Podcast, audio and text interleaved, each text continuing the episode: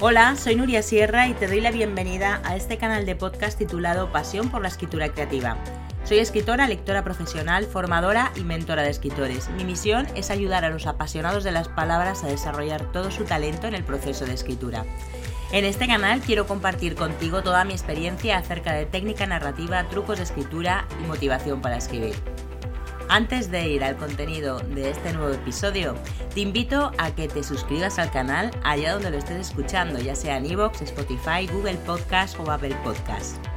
También me encantará que te suscribas a mi newsletter en uriasierra.com y que te descargues allí los recursos gratuitos que encontrarás para aplicar a tu escritura.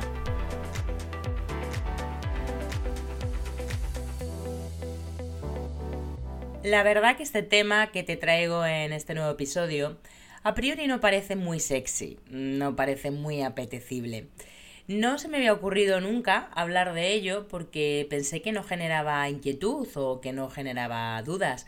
Pero la verdad es que me lo han pedido suscriptores del canal de YouTube y he dicho, anda, pues a lo mejor es un contenido interesante.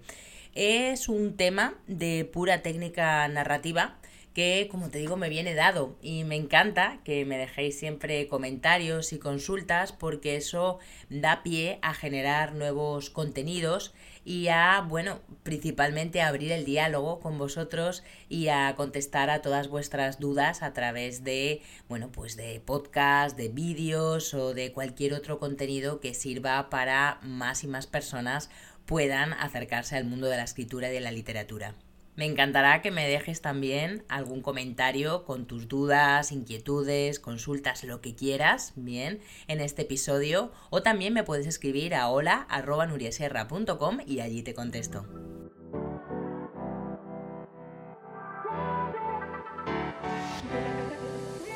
Bien, y vamos ya con el tema. Como te decía, es un asunto de técnica narrativa, puro y dura y se trata de las figuras literarias o figuras retóricas, que también lo vas a encontrar así. Mm, a priori parece, pues eso, como te decía, que, mm, que no es muy sexy este tema, pero la verdad es que si aprendes figuras literarias, tienes la base de toda la literatura. Bien, por contextualizar, ¿qué son las figuras retóricas? Bueno, pues son maneras no convencionales de usar las palabras para otorgarles mayor belleza, expresividad o vivacidad, con el objetivo de persuadir, sorprender o generar algún tipo de emoción en el lector. Y esto, precisamente, todo lo que he leído en este párrafo, bien, es lo que hace la literatura, ¿no? La escritura y la literatura en general. Generar una emoción en los lectores y conseguir una, mm, un objetivo estético y un objetivo bello. Bien, por eso estos recursos son utilizados con muchísima frecuencia en los textos literarios que se caracterizan principalmente, como te decía, por alterar el uso habitual de las palabras con el propósito de provocar un efecto estético. En ellos lo que suele privilegiar siempre es la función poética del lenguaje. Pero las figuras retóricas no solamente se utilizan en la literatura, sino que también aparecen a menudo en el lenguaje coloquial, es decir, que los utilizamos mucho en el habla cotidiana y hay un montón, pero un montón de figuras retóricas, o sea, hay una, infinidad. De hecho, eh, estoy pensando que este va a ser el primer episodio de una serie que voy a llamar algo así como figuras retóricas on fire, ¿no? Eh, donde, bueno, pues voy a hablar de cada una de ellas. En este, en este episodio me voy a centrar solamente en la metáfora que creo que es la más conocida y la más utilizada de las figuras literarias, pero en otros episodios voy a hablar de la hipérbole, de la personificación, de la literación, de la anáfora, de la sinestesia, que me encanta, de la metonimia, del hiperbatón. Bueno, hay, como te digo, infinidad de figuras retóricas.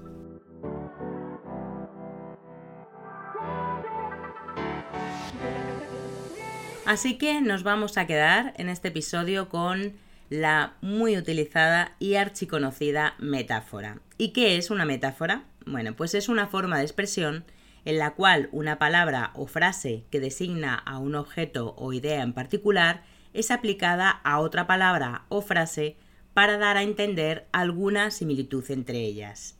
Y aquí el concepto clave es similitud. Tiene que haber una semejanza. Vamos a poner un ejemplo que esto se entiende perfecto con la práctica. Eh, el interior del coche era un congelador. Bueno, pues esto lo que viene a decir es que alguien se montó en un coche, ¿no? Y estaba tan frío que parecía eso, una, una nevera, ¿no? Un congelador.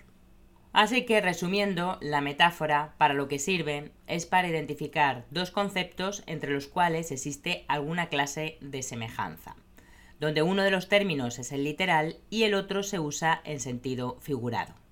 Vamos a poner otro ejemplo. Eh, Don Quijote de la Mancha, al referirse a Dulcinea, decía que sus cabellos eran de oro. ¿Qué es lo que estaba diciendo? Bueno, pues básicamente que su pelo era rubio.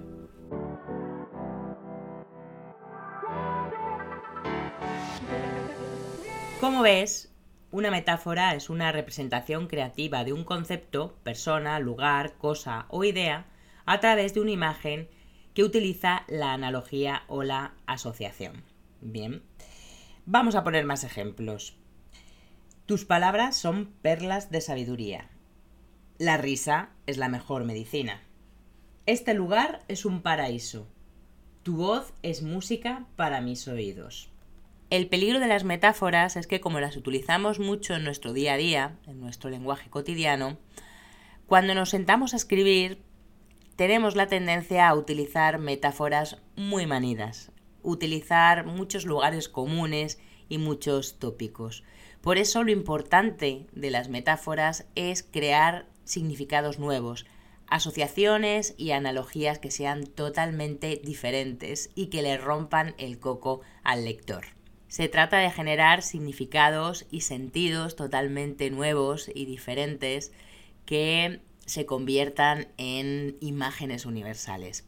Además, la metáfora, lo interesante también que tiene es que es una de las figuras retóricas que mejor podemos utilizar para hacer una cosa que he contado en contenidos anteriores que se llama muestra pero no digas. Bueno, si no sabes de qué va este concepto, te pondré por aquí en la descripción de este podcast la referencia para que puedas ir a ver de qué se trata esto de muestra pero no digas.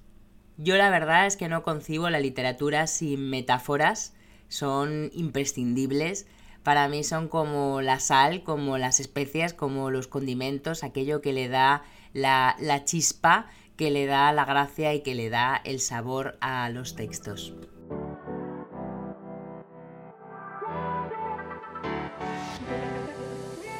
Una figura literaria que podría confundirse o generar dudas eh, con relación a la metáfora es el símil, pero son dos cosas diferentes. Porque el símil lo que hace es comparar el significado de dos cosas y la metáfora directamente sustituye a una cosa por la otra. El símil siempre va a ser una comparación y en cambio la metáfora se entiende cuando se utilizan frases en sentido figurado. También, mientras el símil vincula los dos conceptos que se comparan con un nexo, que normalmente se utiliza como, en la metáfora no se usa ninguna unión. Un ejemplo de metáfora, o otro más, sería vamos a trabajar que el tiempo es oro. Y en cambio un símil sería mi corazón está abierto a ti como un tesoro.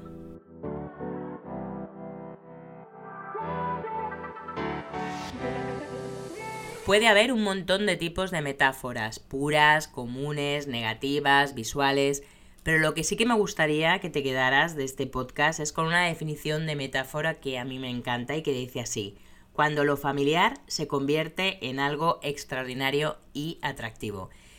Y a eso te invito, a que crees metáforas totalmente diferentes con significados, analogías y semejanzas que se escapen de la imaginación. Me encantará que me las compartas, que me las dejes por aquí para leerte.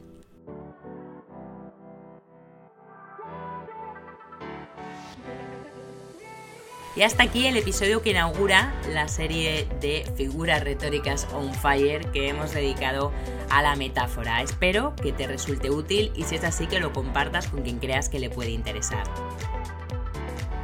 Te invito de nuevo a que te suscribas al canal Pasión por la Escritura Creativa, allá donde lo estés escuchando, ya sea en iVoox, Spotify, Google Podcast o Apple Podcast. También que te suscribas a mi newsletter en uriasierra.com, que te descargues allí los recursos gratuitos y por supuesto que me sigas en todas las redes sociales donde comparto un montón de contenido acerca de técnica narrativa, trucos de escritura y motivación para escribir. Muchísimas gracias por escuchar este episodio y hasta el próximo.